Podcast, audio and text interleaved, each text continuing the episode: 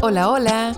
¿Te acuerdas que el año pasado te hablaba todos los días de las efemérides que se iban celebrando? Bueno, pues resulta que algunas fechas se me pasaron, así que en este Todos los días se celebra Reloaded te presento las fechas de las que no te conté.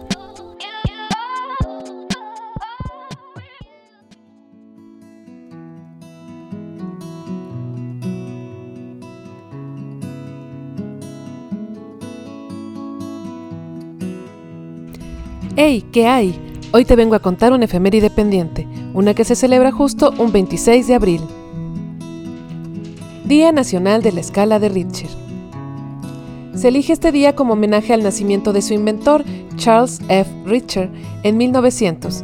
Gracias a él tenemos más miedo de los temblores.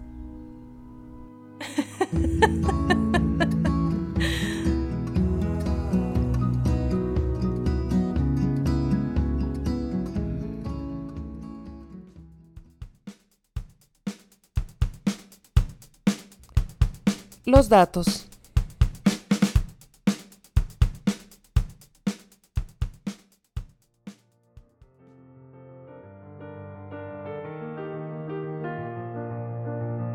Richter utilizó por primera vez su escala en 1935.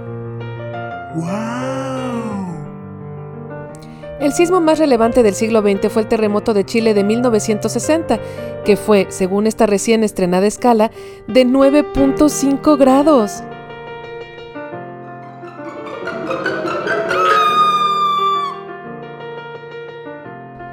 Este provocó en el país sudamericano unas 3.000 muertes, pero también causó una onda expansiva por el Océano Pacífico que llevó olas de hasta 10 metros y que crearon un tsunami en Hawái. Imagínate a un lugar que está a 10.000 kilómetros del epicentro.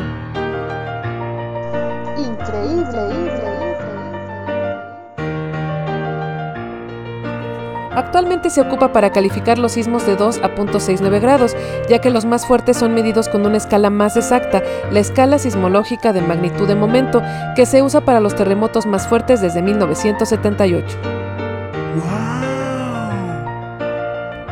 Y si eres de los que cree que los sismos son cosas aisladas o de determinada época del año, te cuento que los microsismos, catalogados como los menores de 2 grados en esta escala, no son perceptibles por el hombre, pero suceden hasta 8000 veces al día. ¡Oh my God! No, pues imagínate qué horror si lo sintiéramos todos. De ahí nos vamos a los sismos menores, que son los de 2 a 3.9 grados. Los de 2 a 2.9 aparecen unas mil veces al día, mientras que los de 3 a 3.9 llegan a los 49.000 anuales y aunque llegan a percibirse no provocan daños. De 4 a 4.9 grados se consideran ligeros, eso sucede unas 6.000 veces al año y ya generan ruido, aunque poco daño. Vamos subiendo. Esto se va a poner feo. Los de 5 a 5.9 se llaman moderados, suceden unos 800 al año y crean daño en estructuras mal construidas. De 6 a 6.9 ya se consideran fuertes. Estos destruyen un área circundante de hasta 160 kilómetros y suceden poco más de 100 al año. Los de 7 a 7.9 se consideran mayores y aunque su daño es extenso, apenas se registran unos 18 al año. De 8 a 8.9 se consideran épicos y solo suceden 1 o 3 por año. Y lo más grave de todo, los de 9.9 llamados catastróficos devastan áreas de miles de kilómetros a la redonda. La buena noticia es que solo aparece uno cada 10 o 20 años. ¡Uf, qué alivio!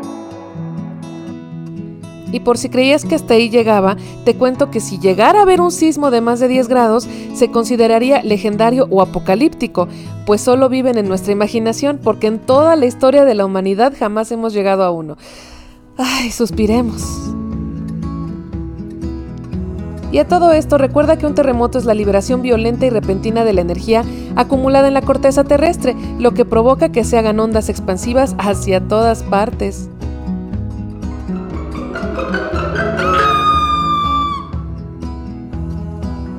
La escala de Richter justamente mide la cantidad de energía liberada en dicha explosión.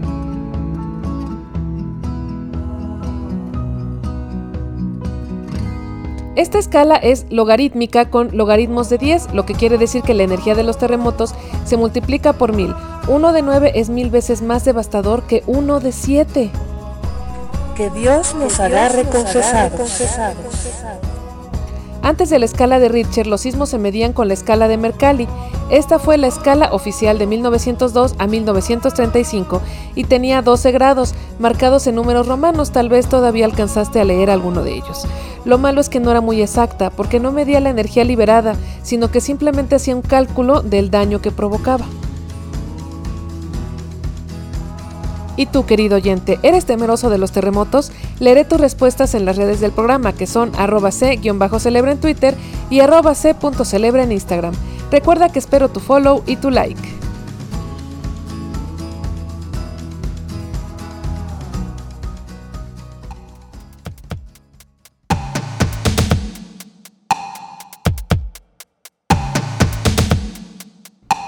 Nos escuchamos pronto para conocer una más de las efemérides pendientes de tu podcast de confianza. Todos los días se celebra, versión recargada, ponte chido.